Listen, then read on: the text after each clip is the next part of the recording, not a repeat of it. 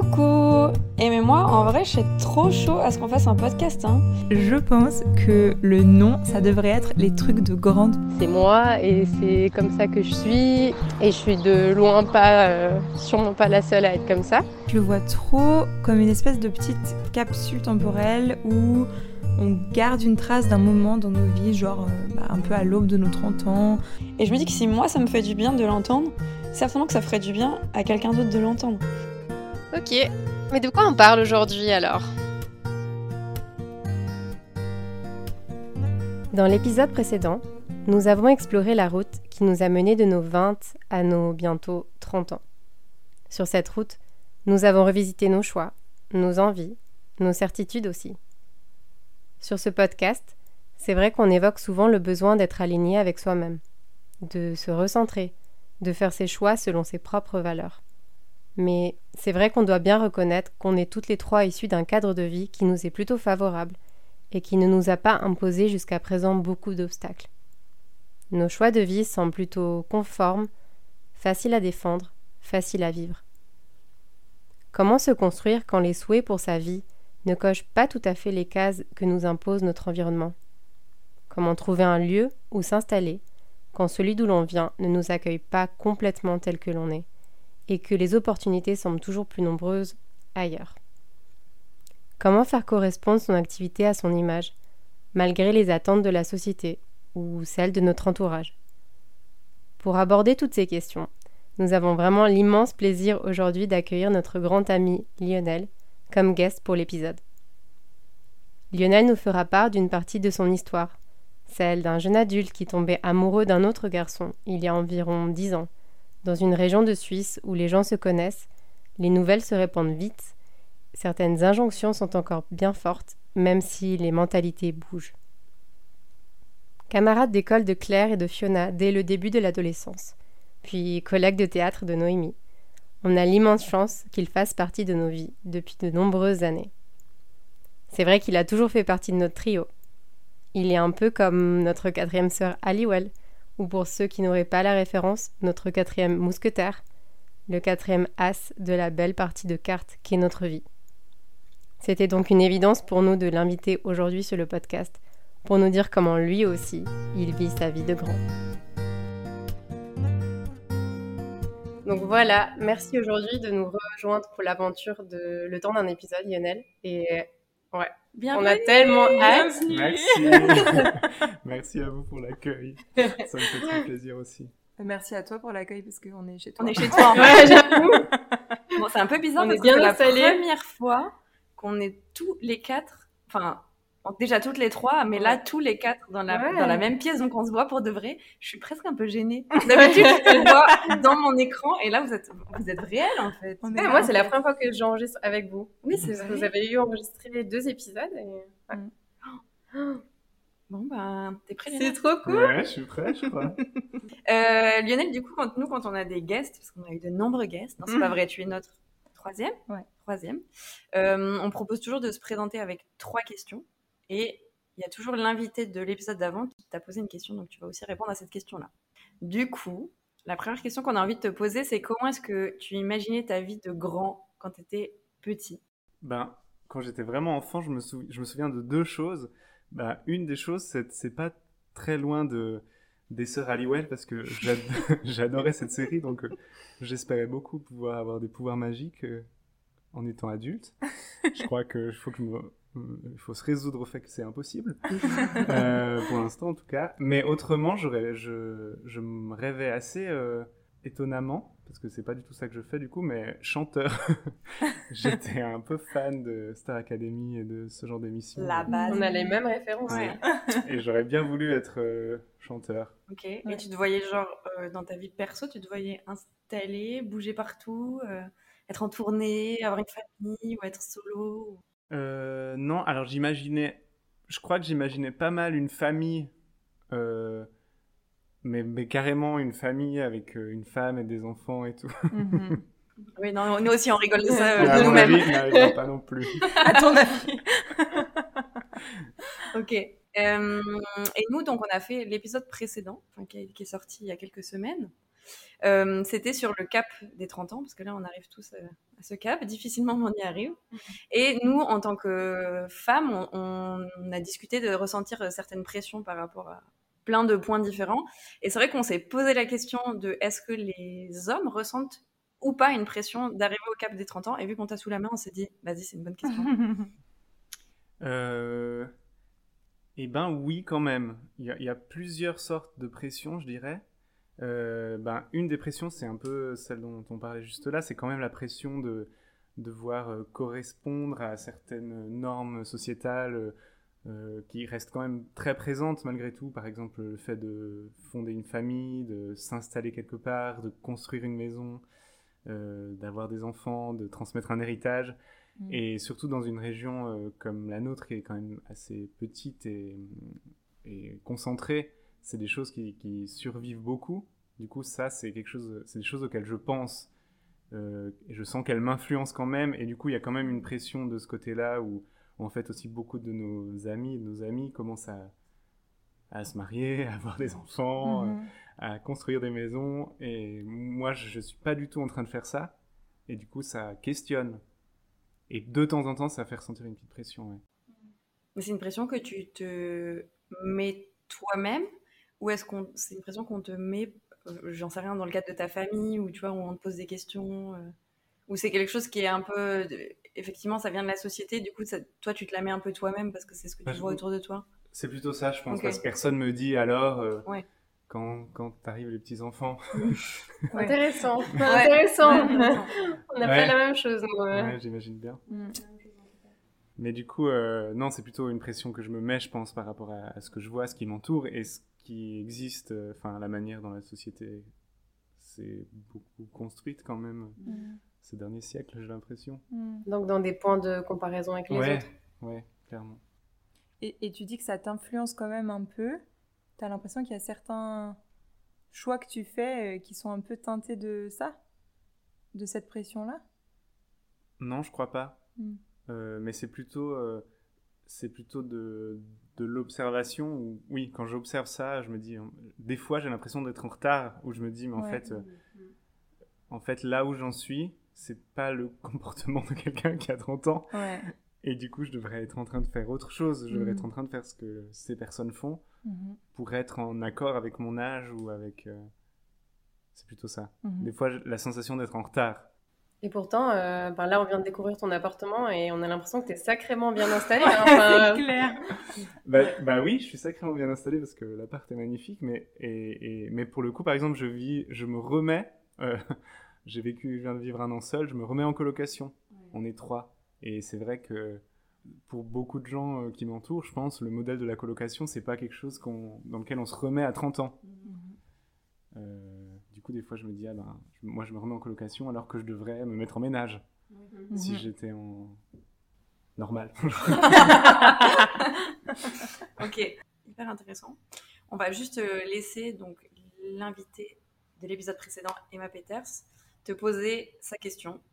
Moi, j'aimerais poser comme question au prochain ou à la prochaine invitée euh, qu'est-ce que tu fais dans la vie, à ton travail, euh, à la maison ou sur ton temps libre qui te satisfait? Eh ben, étonnamment par rapport à ce que je viens de dire, euh, instinctivement, quand je réponds à ça, j'ai envie de dire pas mal de choses. Presque tout, en fait. Parce que j'ai l'impression d'être. euh, euh, de faire ce que j'aime dans un endroit que j'aime, d'être entouré de gens que j'aime. Et, et j'ai l'impression que, que tout est possible, en fait.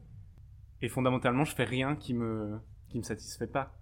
Mhm. Ou alors des petites choses, mais alors c'est des choses au quotidien. Mais si je regarde le- la globalité, euh, je suis plutôt satisfait de ce que je suis en train de vivre et de la manière dont je suis en train de le vivre. C'est vrai que toi, tu as grandi ici, et puis il y a un moment où tu as fait le choix de partir euh, à Paris pour des études, avec d'abord une, une année sabbatique, puis après une année de passerelle euh, à la Chaux-de-Fonds, c'est juste? Ouais, Neuchâtel, Chaux-de-Fonds, Neuchâtel, ouais. Euh, bon, en fait, la question que j'ai envie de te poser, c'est pourquoi tu es revenu en Valais? Mais est-ce qu'on peut commencer par pourquoi est-ce que tu es parti à Paris? Qu'est-ce qui a motivé ce choix? Est-ce que c'était un choix, un besoin, une obligation? Bah, c'est vrai que c'était des années un peu de chamboulement quand même, parce que du coup, il y a eu le tour du monde, Mhm. où on était ensemble avec Fiona. Et euh, en fait, là, c'était un moment où on voyait, on a vu vraiment euh, beaucoup de choses dans beaucoup d'endroits euh, du monde. Et, et ça, a déjà, ça a ouvert l'envie de- d'aller voir ce qui se passait ailleurs, Mm. clairement.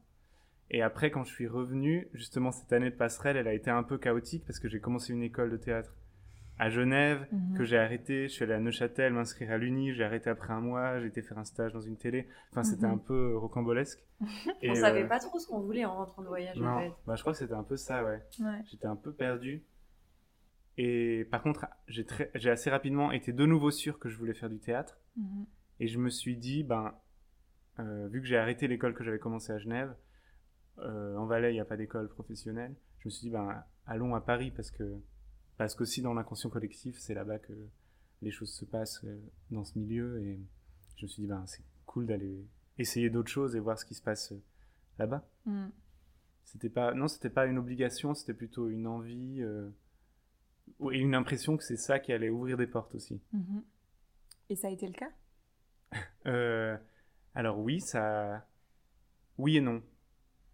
En fait, les trois années d'études, elles ont été super. J'ai rencontré plein de gens, j'ai appris plein de choses, euh, j'ai vu plein de choses surtout. Je pense que c'est ce qui m'a le plus euh, apporté, c'est tout ce qu'on peut voir en, ter- en termes d'offres, c'est quand même très riche.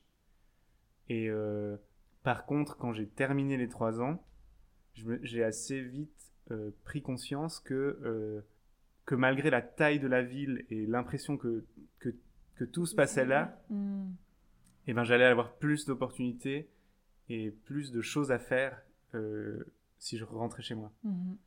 C'est un peu des choix, il y en a plusieurs comme ça dans ma vie, je crois, mais qui, qui sont vraiment des, des intuitions hyper fortes.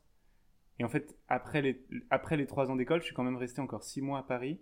Et en fait, c'est dans ce laps de temps-là que je me suis dit, que je me suis, j'ai eu l'intuition très forte qu'en fait, j'aurais, j'aurais pu rester là et essayer de construire un réseau et, et, et trouver du travail là-bas. Mais j'avais l'intuition qu'il fallait que je rentre ici et que je fasse des choses ici. Mais est-ce que tu as l'impression que ton intuition, elle était autour de simplement du réseau ou parce que tu as dit il y avait des choses à faire ici? Dans la manière dont tu euh, dis ça, j'ai l'impression qu'il y a presque une envie de, enfin, de revenir ici pour montrer d'autres choses aux gens qui sont dans cette région. Je trouve que dans les choix que tu fais de, de pièces que tu joues ou de création, parce que tu écris, tu, tu joues, tu as, fait des choses seul en scène par exemple, enfin, je trouve que tu prends beaucoup de risques dans ce que tu proposes euh, aux gens d'ici. Et je trouve que c'est pas qu'une question de réseau, c'est aussi une question de d'accueil en fait des gens qui sont là, qui te connaissent pas forcément, qui se disent bah je sais pas, il est parti à Paris, euh, il revient. Enfin, je les, le public qui vient voir tes œuvres, c'est pas que des gens que tu connais, enfin c'est pas que ta famille, c'est pas que ton réseau de comédiens non plus. Et comme tu le racontes là, j'ai l'impression qu'il y a presque aussi une envie de de revenir chez toi et de chez toi montrer des choses que les gens n'ont pas forcément l'habitude de voir euh, et de montrer aussi ce dont tu es capable. C'est vrai que j'essaye, en tout cas avec, euh, avec ce que je fais ou avec les pièces que je crée, de questionner ou de proposer des choses qui, qui touchent l'intime de tout le monde et qui en même temps ouvrent sur des sujets euh, qui peut-être dans, dans cette région euh, sont parfois plus difficiles à aborder. Mhm. Et toi, quand, t'es pas, enfin, quand tu t'es dit, parce que tu es passé par plusieurs euh, questionnements de qu'est-ce que tu veux faire finalement après, euh, après ces années d'é- d'études obligatoires et après ce tour du monde, quand tu t'es dit go, maintenant je veux faire du théâtre, est-ce que ça a été une décision qui était dure à assumer? Eh ben, je crois pas.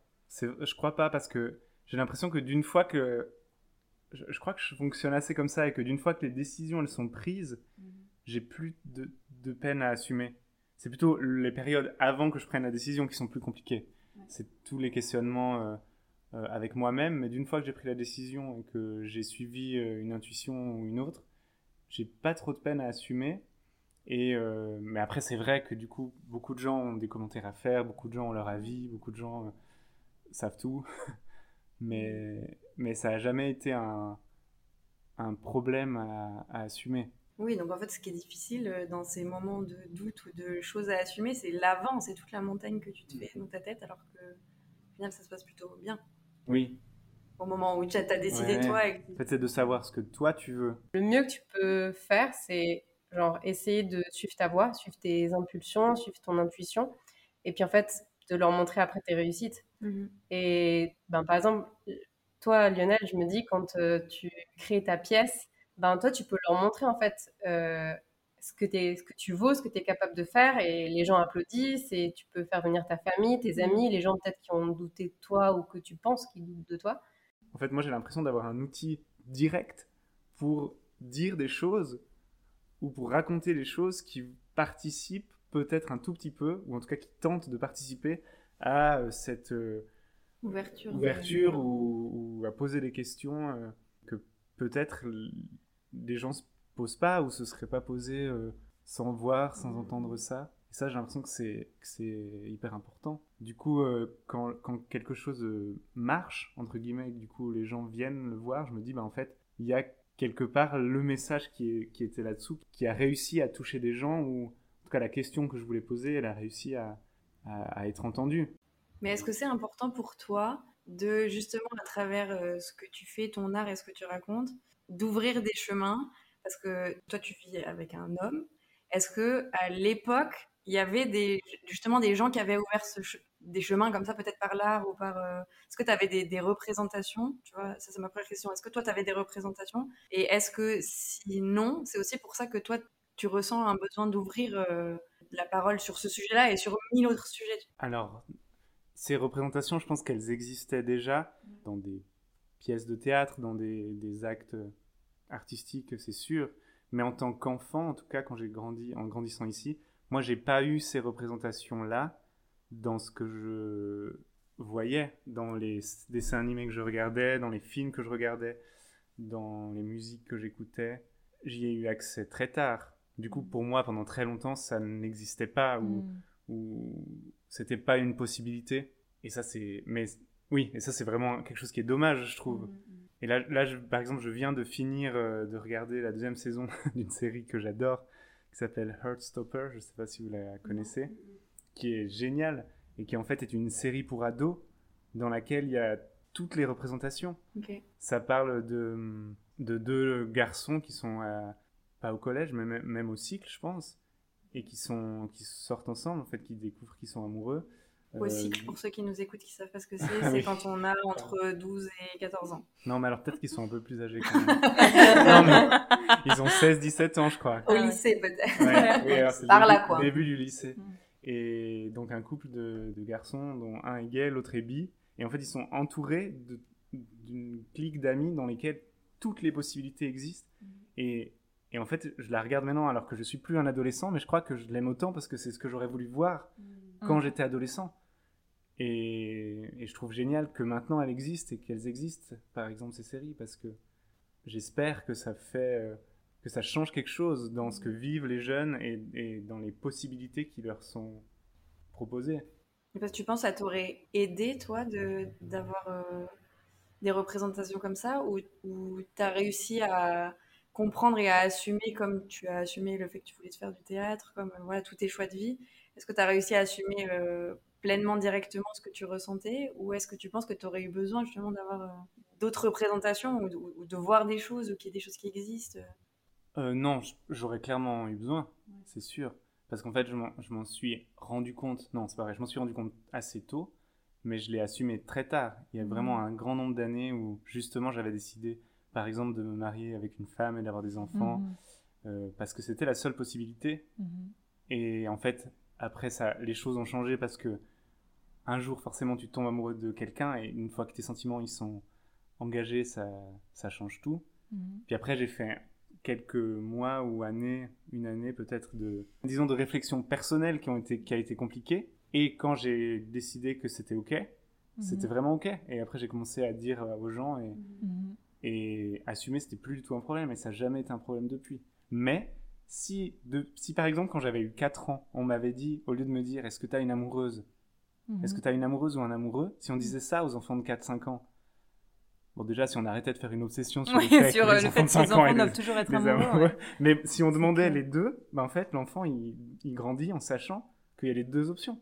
Et du coup Mhm. le jour où ça t'arrive, ben tu sais que c'est ok puisque ça a toujours été une option. Ouais, c'est clair. Donc si tu vois des choses, si, tu, si c'est représenté dans ton, dans, dans ton éducation en fait. Mhm. Et sans forcément en faire un... Sans forcément que ce soit ça le sujet, parce que moi, ce que j'admire beaucoup dans, dans les pièces que tu écris, ou dans les textes que tu écris, c'est que je trouve que c'est présent, l'homosexualité ou, ou l'intimité ou tout ça, mais c'est pas le sujet. Euh, et du coup, c'est c'est juste euh, ajouter à l'environnement cette possibilité-là, cette sensibilité-là, ce, c'est- bah, voilà, euh, sans dire, euh, regardez, en fait, en Valais, il manquait une pièce, euh, Mhm. il manquait qu'on parle euh, ouvertement euh, d'orientation sexuelle dans, dans le théâtre, enfin voilà.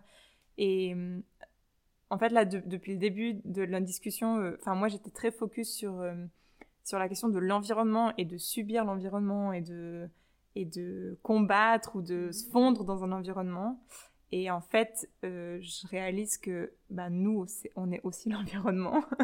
et puis que ce que tu viens créer, toi, ça rentre dans l'environnement. Et après, ça fait partie du, du paysage euh, et de, et de l'offre, en fait, qui, qui est euh, accessible aux gens. C'est normalisé banalisé. C'est genre, justement, tu fais pas des, des choses sur ce sujet-là. Tu le normalises et tu le mets dans, par petites doses dans ce que tu fais. Et je trouve que c'est comme ça que les messages sont le mieux reçus. Euh, autant pour les gens qui se posent des questions sur leur orientation à eux que pour les gens qui sont complètement fermés à la question et qui découvrent en fait que, que c'est normal et qu'il n'y a pas de sujet et que les gens qui, qui ont d'autres envies et d'autres euh, euh, envies professionnelles, artistiques, d'autres orientations, d'autres chemins, c'est des gens normaux en fait et qui ne vont pas revendiquer, enfin je sais pas, se battre pour que ça existe, genre juste ça existe.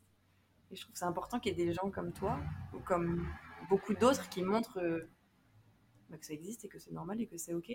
Moi, je remercierai jamais assez ma mère euh, quand. Moi, j'ai fait ma première Gay Pride, j'avais 3 ans, quoi.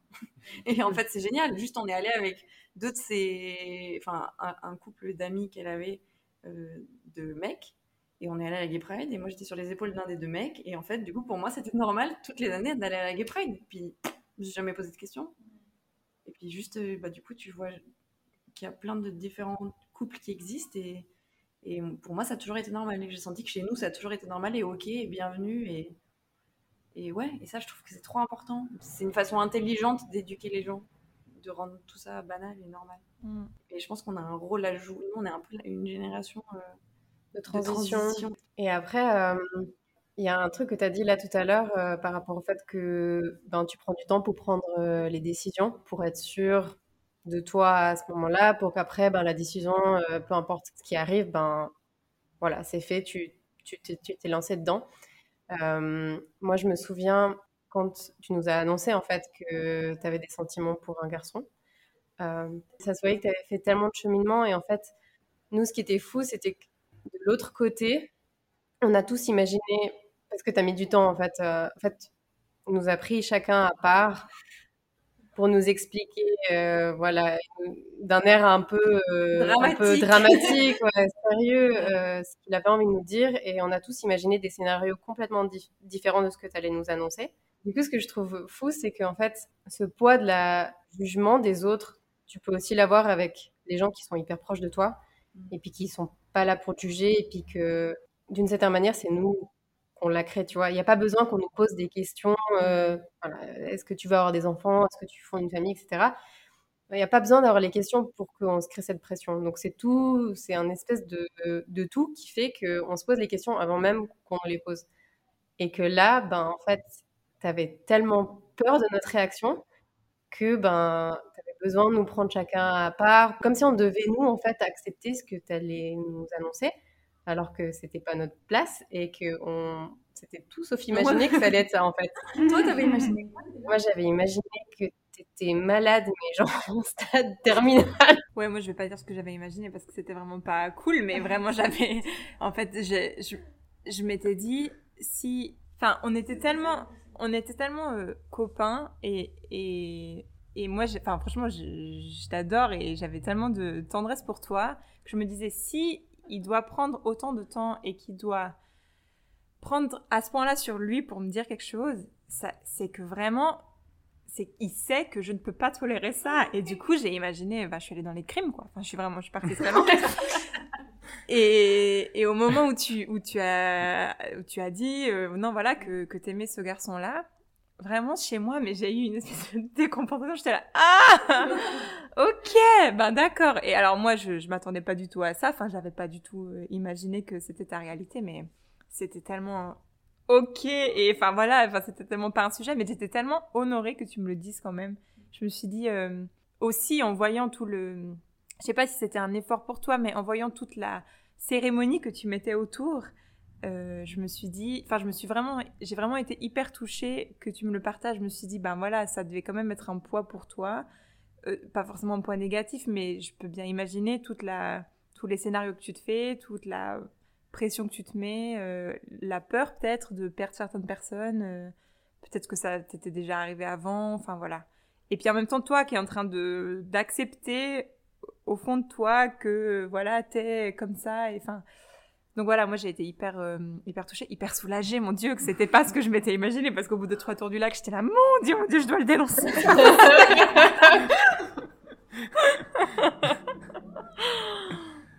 Mais ouais, en fait, c'est quand je repense à ça, je trouve ça assez fou quand même de. Je pense pas que.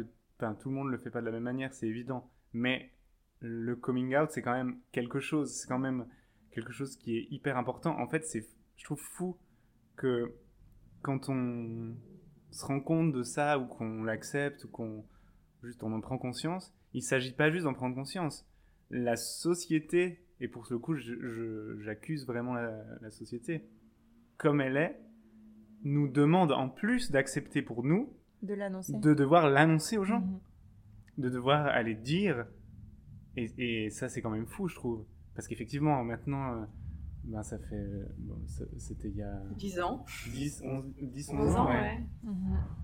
Je trouve fou que j'ai pris les, une dizaine de personnes, une par une, pour aller Mhm. marcher autour d'un lac, Mhm. pour, de- pour dire ça, Mhm. pour annoncer ça. C'était hyper important pour moi au moment où je l'ai fait, mais c'est effectivement que j'avais complètement peur de ce que ça impliquait ou que je me rendais encore pas bien compte. Enfin, en fait, je me rendais compte de ce que ça pouvait impliquer, Mhm. puisque tu grandis et qu'il n'y a pas cette option. Donc tu te dis, ben, cette option doit, doit être bizarre, puisqu'elle n'existe pas. Ouais. dans toute mon éducation. Donc euh, c'est pour ça, en fait, tu te dis, je l'annonce et j'espère que, que ça ça va être OK. Mhm. Il y a une part de toi qui sait pas au moment où tu le fais si Ouais. c'est un crime. T'as presque l'impression que c'est un crime parce que je pense que c'est pour ça qu'il y avait tout ça, toute cette cérémonie autour. Mhm. Mais euh, en fait, c'est aussi la manière dont les gens, dont vous, dont tous les gens à qui j'en ai parlé ont réagi, qui m'a très vite fait comprendre que c'était pas un crime. Mhm. Mais c'est parce que j'ai eu la chance aussi. J'ai eu la chance d'avoir cet entourage-là. Il y a des gens qui font ça et qui en ressortent, je pense, qui ressortent de l'expérience du coming out en se disant Ah, ben en fait, c'est un crime. Ouais, ouais, c'est clair. Donc, euh, Et puis je le dis plus jamais à personne. Ouais. Et puis, ouais. En fait, la question derrière, c'est plutôt comment est-ce qu'on peut faire pour que ce soit plus euh, un Non, sujet pour personne, quoi. Quand j'entends que tu t'es dit dans ta tête que ça pouvait être un crime, j'ai envie de crever en fait. Je trouve que c'est horrible. Ta question, elle est vraie. Comment est-ce qu'on fait, euh, comment, comment faire pour que ce, qu'il n'y ait plus personne qui croit que c'est un crime et que. Et je pense que c'est pour ça qu'on a besoin, euh, par l'art et par mille choses, de faire passer ces messages-là. Et heureusement, il y a des gens comme toi qui existent, qui, qui Mhm. le font à travers Et, et nous, certainement, à travers ce podcast. Et, Ouais, et je pense que, bien sûr, ouais, il y a une partie, c'est comme tu dis, c'est les représentations dans, dans l'art, dans les médias, dans, enfin, dans tout. Et je, moi, ça me donne presque envie, bah, pour d'autres sujets, tu vois, pour d'autres choses que des fois je suis pas forcément sûre d'assumer ou que, ou qui me mettent en difficulté ou qui me rendent vulnérable, de, ça me donne envie de les assumer euh, à fond, surtout quand je suis avec des gens que je connais pas forcément. Pour me dire mais en fait ça c'est une représentation d'une manière de vivre, d'une manière d'être, d'une manière de d'apparaître. Et pour un peu qu'il y ait quelqu'un dans, ton entourage ou dans ton cercle ou dans voilà qui est en train de se dire euh, je suis en train de faire de la merde, c'est un crime, euh, je suis pas normal, ben d'avoir une représentation qui soit dans la vraie vie d'une réalité comme ça qui est vécue, peut-être que c'est une des en tout cas c'est peut-être une des choses que moi je peux faire concrètement pour euh, pour aider à faire avancer euh, tous les sujets, quoi. Parce que là, on parle de d'orientation sexuelle, mais Oui, il y a plein de il y a plein de, de choses qui, qui doivent encore bouger et qui sont pas tout le temps faciles à assumer ou qui sont ouais. Mais après, je trouve que c'est aussi OK parce que euh, tu as envie de faire bouger les, les mentalités, tu as envie d'expliquer certains choix que tu fais, euh, que ce soit à ta famille, tes amis, euh, peu importe, ou des inconnus. Euh, mais après, c'est pas non plus ton rôle de leur faire tout comprendre la vie, quoi. Donc, en fait, c'est pas à toi non plus de porter sur tes épaules Non, bien sûr. le fait qu'ils sont fermés à certaines possibilités, qu'après toi tu dois te justifier parce que sinon tu t'en sors jamais. Enfin, c'est un processus qui, qui prend du temps de faire bouger les mentalités. Euh, comme tu disais, Fio, on est, on est un peu une génération de transition. Après, on dit ça, mais c'est parce que c'est notre génération. Les autres, elles ont vécu leurs leurs soucis à eux. ouais leur À propre elle, transition, je pense. Exactement. Ouais. Mais d'une certaine manière, c'est aussi OK de genre juste euh, vivre de la manière dont tu veux l'entendre sans avoir besoin de toujours t'excuser ou de devoir expliquer, de devoir Mm. faire l'effort de faire bouger les autres, quoi. Mais c'est ça que je veux dire. D'accord. C'est justement de, de me dire que des fois, juste de, de vivre pleinement de la manière dont je l'entends et d'être comme je veux être, ça, ça suffit à créer une représentation Exactement. ouais. et justement de pas devoir euh, en faire quelque chose de une œuvre ou un mais juste de l'être et puis de me dire bah il y a quelqu'un qui va le voir qui va l'entendre qui va le sentir et puis ça ça Ouais, peut suffire et c'est peut-être une chose qu'on peut faire euh, Ouais, à fond. C'est ça que je voulais poser comme question à toi, Lionel. C'est comme, est-ce que si tu devais être un peu un, grand frère pour des générations qui arrivent, qui ont envie de se lancer dans le théâtre ou qui ont des choses d'eux-mêmes à assumer, voilà, des choses qui rentrent pas dans les cases, mais en fait c'est leur case à eux, est-ce que tu aurais un conseil ou, ou toi, qu'est-ce que tu aurais aimé entendre en fait euh, à l'époque où tu as dû assumer des choses qui, au moment où tu t'es posé 3000 questions pour tout ça, euh, Ouais, est-ce que, qu'est-ce que tu aurais aimé entendre à ce moment-là, au moment où tu te posais toutes ces questions pour tous les sujets de, de, la- de ta vie euh, qui n'entraient pas dans les, les dites cases de, de l'endroit où on vient quoi? Ben, je crois que j'aurais, ce que j'aurais aimé, c'est voir dans mon quotidien tout ça exister en fait. Euh, je pense que c'est ça qui m'a qui m'a manqué. Parce que c'est vrai que des conseils euh, euh, verbaux, on peut en donner euh, plein. Mais je crois que je- je- ce qui aurait adouci euh, tous ces questionnements au moment où ils sont arrivés, c'est un peu comme je disais avant, c'est qu'en fait ça existe dans le quotidien depuis, que- Mhm. depuis que tu es petit ou petite. Et euh, peut-être que ça fait partie aussi de, de mon choix de revenir ici. Mais, mais c'est pas la première chose ou c'est pas très conscient. Mais peut-être qu'il y a aussi une volonté ou un truc qui est important pour moi de d'être pleinement qui je suis euh, avec tout ce que ça implique Mhm. ici Mhm. dans un endroit où euh, je croise plein de gens que je connais, où tout le monde sait, en fait, tout le monde sait ce que je fais. Enfin, tout le monde sait. euh, regardez c'est le comédien non, mais le- la- les gens qui me connaissent savent ce que je fais comme métier et savent aussi que, que, que je suis gay. En fait, c'est un truc qui, qui se sait parce que Ouais. c'est des choses qui se savent Très vite. très vite et, et tant mieux en fait. Et du coup, je suis trop content d'être là, de vivre euh, ici comme ça. Et j'espère qu'il y a des gens, des jeunes qui me voient. En fait, il y a des- dans le sens qui, qui voient ça, moi ou Mhm. des autres, dans leur Mhm. quotidien, pour que juste ça existe dans leur quotidien et que ça, peut-être, hein, ça rende euh, la chose plus douce. Mais Mhm. on ne sait pas, on ne sait même pas si ça, si ça suffit, parce que c'est des réflexes et des, des pensées qui sont tellement ancrées, en fait, Mhm. dans... Mais tu sais déjà, même si tu parles, même si ça parle à une personne, Oui, tu as déjà tout gagné. hein. Franchement, s'il y a une, une, une ou deux personnes qui, qui te voient et qui peuvent s'identifier à toi ou à nous, enfin à tout le monde pour ce qu'on représente, c'est déjà, c'est déjà réussi. Si on arrive à ouvrir des chemins par ce qu'on fait et surtout par qui on est, je trouve que notre mission est réussie. Ouais. Alors d'être authentiquement nous-mêmes et d'inspirer les autres, c'est ce qu'on peut faire de mieux en fait.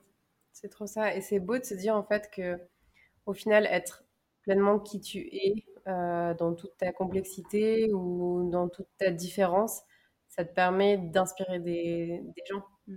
En fait, c'est c'est vivre ta vie, quoi. Mhm. Euh, C'est vivre ta vie comme, euh, comme tu, ouais, euh, comme tu l'entends, comme, Comme tu es, Comme, tu es, ouais. Waouh. Franchement, merci Lionel euh, de d'être venu euh, là avec nous parce que. Attendez, on va faire une petite interlude parce que je crois qu'on a tous besoin de boire un petit coup. Et Noémie est en train d'ouvrir une bouteille avant que je me lance sur. euh, Bah, c'est que c'est un peu la fête qu'on soit les quatre Bah au même ouais, endroit. oui, euh, même la première fois que nous on enregistre à trop au même endroit. C'est un moment à célébrer, c'est Un petit toast s'impose. J'ai peur. Et Lionel, il a peur pour sa caution de son nouvel elle, elle est, elle est déjà la lampe, euh, Lionel. Et pas à moi. Bon bah santé. Santé. Euh, non Lionel, vraiment, moi je voulais te dire merci parce que je crois que ce moment l'attendait toutes déjà. euh, Enfin, on avait trop trop hâte de ce moment et je trouve que tu as été hyper généreux et pour ça, genre, merci, merci, merci beaucoup. Merci. Euh, tu vas faire la petite tradition des guests. Tu vas poser euh, ta question au prochain guest ou à la prochaine guest. Alors, euh, ma question pour le prochain ou la prochaine invitée, c'est qu'est-ce que tu as envie d'assumer? Oh, intéressant. Oh là là Dans tous les domaines Et ou n'importe quoi. Oui. Ok. Et euh, du coup, on va passer à notre euh, tradition quand même. Est-ce que quelqu'un a envie de se lancer? Moi, je peux commencer. Alors, ce qui m'a touchée, j'ai un peu peur qu'on dise tout ça, mais c'est d'être ensemble pour cet épisode qui était vraiment tellement important pour nous. On a mis un petit peu de temps à le faire, on avait envie de... enfin, depuis le début, en fait, on savait que tu allais être un de nos guests. Et c'est comme si on avait eu besoin d'un petit peu de préparation euh, à ce moment, à ce moment-là. Et, et de regarder, de se regarder en fait dans les yeux en parlant de la vie et d'être des grands ensemble, de se remémorer certains moments euh, qu'on a vécus et de partager euh, un peu nos ressentis et de ouais, de- d'avoir ces, ces flashbacks. Euh, ce que je garde, euh, c'est que si on vit en accord avec nous-mêmes, euh, notre vie, alors elle sera forcément réussie. Et au passage, elle pourrait même être euh, inspirante pour euh, d'autres personnes. Et ce que je décide, euh, c'est d'accepter en fait les différents points de vue euh, des gens, euh, quel que soit le contexte, d'accepter que je dois pas m'excuser ou me préparer aux attentes des autres, d'être ouverte aussi bien sûr, mais en fait ça c'est ce qui est à me porter et de ne pas porter en fait sur les épaules les attentes des autres parce que ça c'est leur chemin à eux. Mm. Oh, c'est fort ça. Allez. Qui m'a touchée, bah, c'est qu'on soit posés les quatre et qu'on puisse avoir cette belle discussion. Je trouve que quand on est amis, on a tellement de moments où on, est dans le délire, dans le partage, dans, enfin voilà, dans juste vivre des choses ensemble, mais de se poser comme ça et de prendre le temps de réfléchir ensemble et de, enfin d'aller creuser un peu et dire des choses, c'est assez rare. Donc euh, je suis super touchée que que vous soyez le genre d'amis avec qui c'est possible. Euh, et puis, j'ai été super touchée de pouvoir revenir sur le moment où tu nous as annoncé que tu étais gay, parce que, en fait, je crois qu'on n'en a jamais. Enfin, on l'a sûrement déjà évoqué, mais de savoir aussi, toi, comment tu te sentais à ce moment-là et comment c'était pour toi dix ans après, enfin, que tu reviennes là-dessus, ça m'a beaucoup touchée. Euh, ce que je garde, c'est qu'en étant moi, je participe à créer des représentations variées et colorées. Et je participe à façonner aussi mon environnement et peut-être même à inspirer des gens, comme a si bien dit Claire. Et ce que je décide, euh, en fait, je suis pas sûre d'avoir l'énergie de le mettre en place, mais j'aimerais bien décider de faire ça. Euh, en fait, de manière très concrète, mon environnement, enfin l'environnement dans lequel je vis en ce moment, il m'inspire pas beaucoup. Je parle en particulier de mon quartier, en fait, enfin de la ville dans laquelle je suis et du quartier dans lequel je suis. Et mon instinct, c'est vraiment de le fuir et de trouver un autre lieu où habiter. Et je me dis peut-être que la solution, c'est plutôt de l'investir, ce lieu. Euh, mais c'est un peu une question d'énergie. Comme tu disais, Lionel, c'est un peu une question d'intuition aussi. Est-ce que j'ai l'intuition de, rester là et de le faire? Et puis, euh, comme Claire l'a dit, c'est pas forcément ma responsabilité, en fait, de changer cet environnement. Donc, euh, il faut que je décide de sentir laquelle de ces options entre fuir ou investir me ferait du bien. Voilà. Euh, moi, ce qui m'a touchée, c'est que. En fait, c'est un truc que tu as dit à la fin, Lionel. Enfin, tout, ce- que tu as dit, je- globalement, m'a touchée, mais vraiment. Ça, ça m'a. En fait, ça m'a touchée de le, le voir parce que. euh, ben, malheureusement, nos auditeurs n'ont pas la vidéo, mais moi, je t'ai eu en face de moi et j'ai vu sur ton visage que tu réalisais un truc en le disant, c'est de réaliser que peut-être que tu es parti, mais surtout peut-être que tu es revenu pour briller de ta couleur à toi ici. Et qu'en fait, c'est peut-être ça, euh, être qui tu es, c'est t'es parti pour toi et pour te former et pour faire les et pour assumer qui tu es dans toutes les facettes de qui tu es, mais t'es revenu pour le donner ici. Et je trouve que c'est trop beau euh, que t'aies vu ça et ça m'était marrant, c'était mais en fait peut-être que c'est pour ça que je suis revenue et j'ai trouvé ça trop beau de le voir sur toi et de, le, te voir réaliser ça. Je trouve que enfin d'être témoin de ça, c'est trop beau. Euh, ce que je garde, c'est que le plus difficile peut-être, c'est toutes les questions qu'on se pose dans nos têtes et tout ce cheminement qu'on fait avant. Parce qu'une fois que nous-mêmes, on s'aligne en nous avec qui on est, les autres autour, et si c'est vraiment des gens proches et des gens qui nous aiment, ils vont forcément s'aligner avec nous. Et que, voilà, qu'il ne faut pas non plus mettre trop de pression et, trop cérébraliser et trop réfléchir. Je pense que, que les gens qui nous aiment nous aiment. Et les autres, s'ils sont plus là et qu'ils le prennent mal, c'est peut-être qu'ils ne comprennent pas. Donc c'est à nous de les éduquer ou de les, de les informer. Ou peut-être que c'est pas des gens bien pour nous. Euh, ouais, ça, ça a été une réalisation.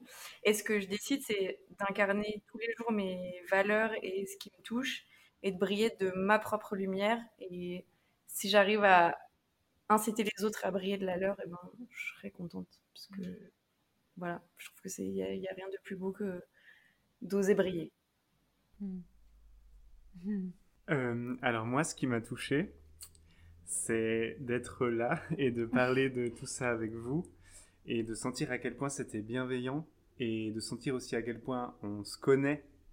Et, euh, et je trouve assez beau de constater euh, combien on se connaît depuis combien de temps et aussi combien de temps on a encore hmm et combien de choses on va encore partager parce que c'est sûr qu'il y en aura encore beaucoup. Donc ça, ça m'a touché. Euh, ce que je garde, c'est que c'est ok. je, je, pense que même si on, on, en a marre de ce type de langage, je pense que c'est une phrase euh, importante dans beaucoup beaucoup de situations. Euh, et donc, notamment beaucoup de choses dont on a parlé avant. Donc euh, voilà. Et ce que je décide, euh, c'est de conscientiser un peu plus encore ce que je peux peut-être représenter pour des gens et du coup l'importance que ça a. Wow. on ne bah peut pas finir mieux que ça. Merci mille fois Lionel. Merci à vous.